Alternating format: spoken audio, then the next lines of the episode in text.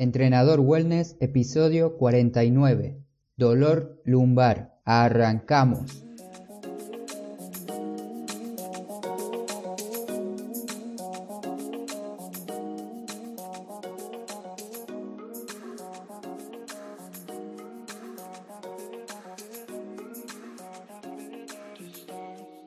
Muy buenos días a todos. Hoy es miércoles 24 de abril del 2019 un día que amaneció muy lluvioso aquí en República Checa.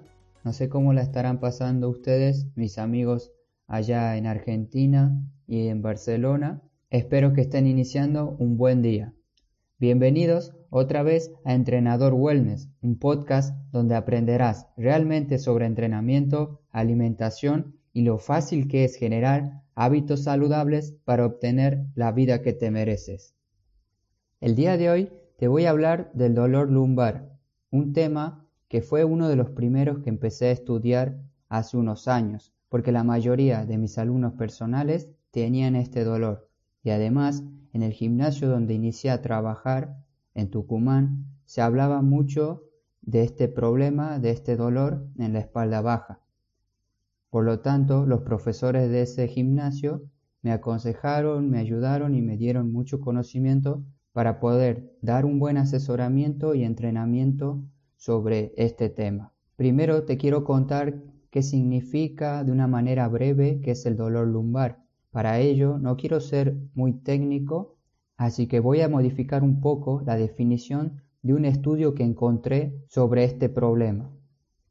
El dolor lumbar se define como un dolor e incomodidad localizado en la espalda baja, con o sin dolor referido en la pierna. ¿Qué quiere decir esto de referido? El dolor referido es un dolor que se percibe en una localización diferente del sitio del estímulo dolorido. Este mismo ejemplo del dolor lumbar en muchos casos duele la pierna derecha o izquierda y el dolor viene de la espalda baja. Por eso dice con o sin dolor referido. También se le llama lumbalgia se divide en tres categorías, la patología espinal específica, el dolor de la raíz del nervio, el dolor de espalda no específico. El dolor lumbar es una de las causas más frecuentes que se da en los consultorios médicos. También este estudio habla que es la segunda causa por baja de enfermedad debido a su tratamiento. Por consecuencias, esto va a traer muchos gastos directos e indirectos. También tiene un impacto grande a nivel médico, social y económico, tanto para la familia de la persona que sufre tal dolor como la sociedad en general. Un dato muy importante que no quería olvidármelo, así que lo resalté aquí en mis notas bien grande, es que la mayoría de los dolores lumbares se deben a causas inespecíficas, ¿Qué quiere decir esto? Esto quiere decir que no se puede determinar la causa por la cual se produce. La mayoría de los problemas de lumbalgia son de manera inespecífica porque se deben normalmente a un mal funcionamiento o control de la musculatura de la persona y un porcentaje muy bajo, que es menor al 5% de los casos, se debe a una enfermedad grave.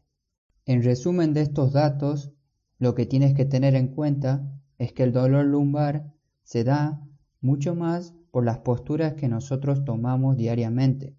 Depende de cómo te sientas, cómo te levantas de la cama, cómo te vistes, todas las actividades habituales que realizas, malos esfuerzos en el trabajo, malos esfuerzos en casa o falta de concientización corporal, es lo que va a causar un dolor lumbar.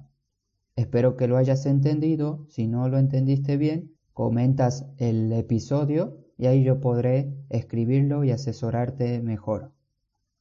Para continuar con este tema, hice una historia real que le pasó a varios alumnos y conocidos. No voy a poner obviamente sus nombres, voy a inventar un nombre y un contexto, pero vamos a poner este caso real para que puedas entender mucho mejor sobre el dolor de espaldas. Y si te sientes identificado con esto, seguramente este episodio te va a ayudar mucho.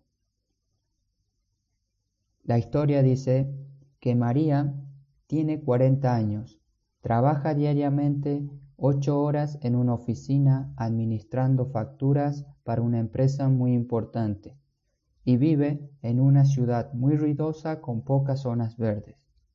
Ella, junto a sus dos hijas, deciden hacer un viaje en un auto a la casa de montaña de su padre, que está a tres horas en coche desde su hogar. Una vez ya en el auto, al pasar una hora sentada, comienza a tener un malestar en su espalda baja. Ella decide continuar sin prestarle mucha atención a esto. Luego de dos horas al volante no aguanta más el dolor y le pide a su hija mayor que le dé una pastilla que tiene en el maletero para el dolor. Toma dicha pastilla y el dolor empieza a disminuir. Al otro día, cuando ellos ya llegaron a la casa de montaña del padre, deciden salir a caminar, pero se levanta de la cama con una sorpresa. Le dio un fuerte dolor en los lumbares, acudiendo urgentemente a una nueva pastilla para calmar dicho dolor. Este ciclo de dolor, pastilla, dolor, pastilla se repite normalmente y es visto como algo habitual, algo normal, que hasta yo mismo hace unos años, muchos años atrás, lo veía normal. Tenía un dolor, tomaba una pastilla, se calmaba, continuaba con mi vida. Esto no es tu culpa porque tomas la pastilla, ni culpa mía, ni culpa del médico. El problema aquí es que se nos educa de esta manera y no somos muy criteriosos, así que no nos damos cuenta de lo que estamos haciendo y solamente nos quedamos con esta acción, con esta mirada, sin explorar y utilizar otras alternativas. Te voy a preguntar personalmente qué haces cuando sientes dolor lumbar. Las respuestas más típicas son tomar una pastilla, como el caso de María, ir al médico o consultar a un amigo conocido que sabe del tema. Lo segundo que vas a hacer varía dependiendo de la primera respuesta. Pongamos el caso que decidiste ir al médico. Existen muchos médicos y profesionales de la salud que son verdaderamente increíbles pero rara vez tenemos la suerte de encontrar y de llegar a uno de ellos. Normalmente la mayoría de profesionales de la salud te dirán que hagas reposo. Como lo comenté en otros episodios del podcast, esto está muy confirmado que debilita y atrofia la musculatura de la espalda. Y lo que vos necesitas es estimularla, darle fuerza, darle estabilidad para que el dolor sane de una manera correcta. Se puede hablar mucho y puedo extenderme mucho sobre este tema tan estudiado. Existen muchos libros y muchos profesionales que estudian específicamente este tema, que son muy interesantes, pero en este episodio solamente te quiero dar una entrada al tema para poder ahora darte unos consejos prácticos muy aplicables a tus días así no te pase lo que le sucedió a María. Bien, vamos con estos consejos y cuidados para la espalda.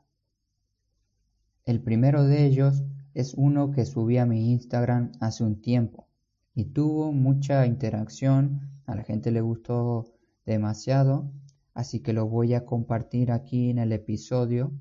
Es ponerte una almohada en la zona de la espalda baja cuando estás sentado en la silla de tu oficina, por ejemplo, para que esta almohada te dé como una señal de que tienes que tener esa zona un poquito más curvada. Para que lo entiendas bien, voy a dejarte la imagen para que la veas mejor y la apliques en tu trabajo.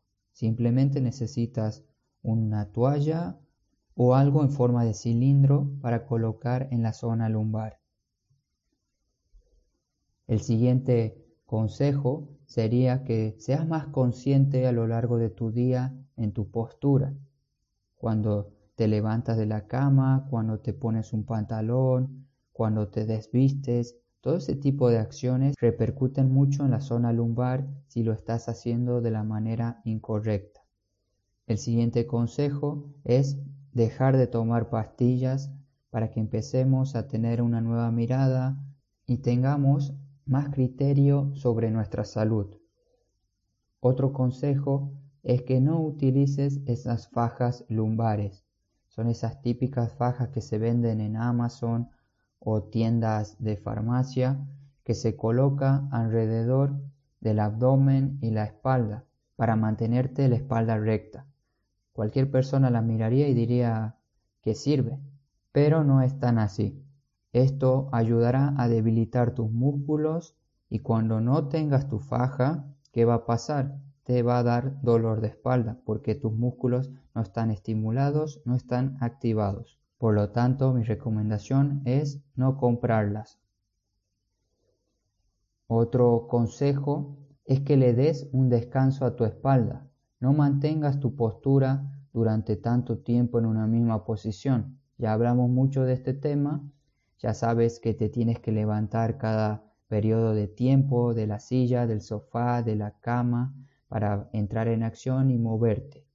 Aquí no te diré qué ejercicios tienes que hacer porque en unos días voy a tener listo en mi blog una rutina para que puedas realizar en casa y solucionar el dolor de espalda. Recuerda que en entrenadorwellness.com encontrarás muchas herramientas para solucionar distintos problemas que padece la mayoría de las personas hoy en día. En el caso de que ya estás entrenando en casa o gimnasio, te quiero dar una regla de oro una regla muy importante, la regla del dolor. Al hacer un ejercicio que te proponga tu entrenador o que vistes por internet, si te causa dolor en la espalda baja, en la zona lumbar, no continúes haciendo el ejercicio, porque vas a aumentar el dolor. Lo que tienes que hacer es modificar el ejercicio, poner una alternativa para que el dolor no aparezca. Por último, Quiero que tengas en cuenta realizar estos ejercicios si es que de verdad te interesa sanar tu dolor de espalda, que son ejercicios de estabilidad lumbar y pélvica, ejercicios de core, ejercicios de coactivación, ejercicios de fuerza. Ojo con este término fuerza, no es que quiero que vayas y levantes muchos kilos. Si tienes un problema en la espalda, te aconsejo que acudas a un entrenador para que te asesore mucho mejor. No vayas a hacer un ejercicio que implique mucha fuerza y, y provoques aún más dolor en la zona de la espalda baja. Pero es muy eficaz y da muy buenos resultados hacer ejercicio de fuerza siempre y cuando lo sepas hacer y estés bien asesorado. Otros ejercicios que son efectivos son los de movilidad y por último, los de toda la vida, lo que todos conocemos, los ejercicios de estiramiento pasivo. Te quiero agradecer mucho por escuchar mi episodio nuevo. Si aún no te suscribiste a la comunidad Wellness, en las notas del episodio te dejo un enlace para que lo rellenes y te va a llegar contenido que publico durante la semana contenido escrito exclusivamente para todas las personas que siguen este movimiento de salud. No olvides de darle un corazón en iVoox a este episodio y compartirlo con tus amigos para que puedan solucionar su dolor de espalda. Y cualquier problema referido a este tema, puedes contactarme a mi web, que es como mi casa digital, www.entrenadorwellness.com o también puedes poner entrenadorwellness.com sin las 3W y te sale igual. Simplemente gracias, no te olvides de moverte, hasta pronto.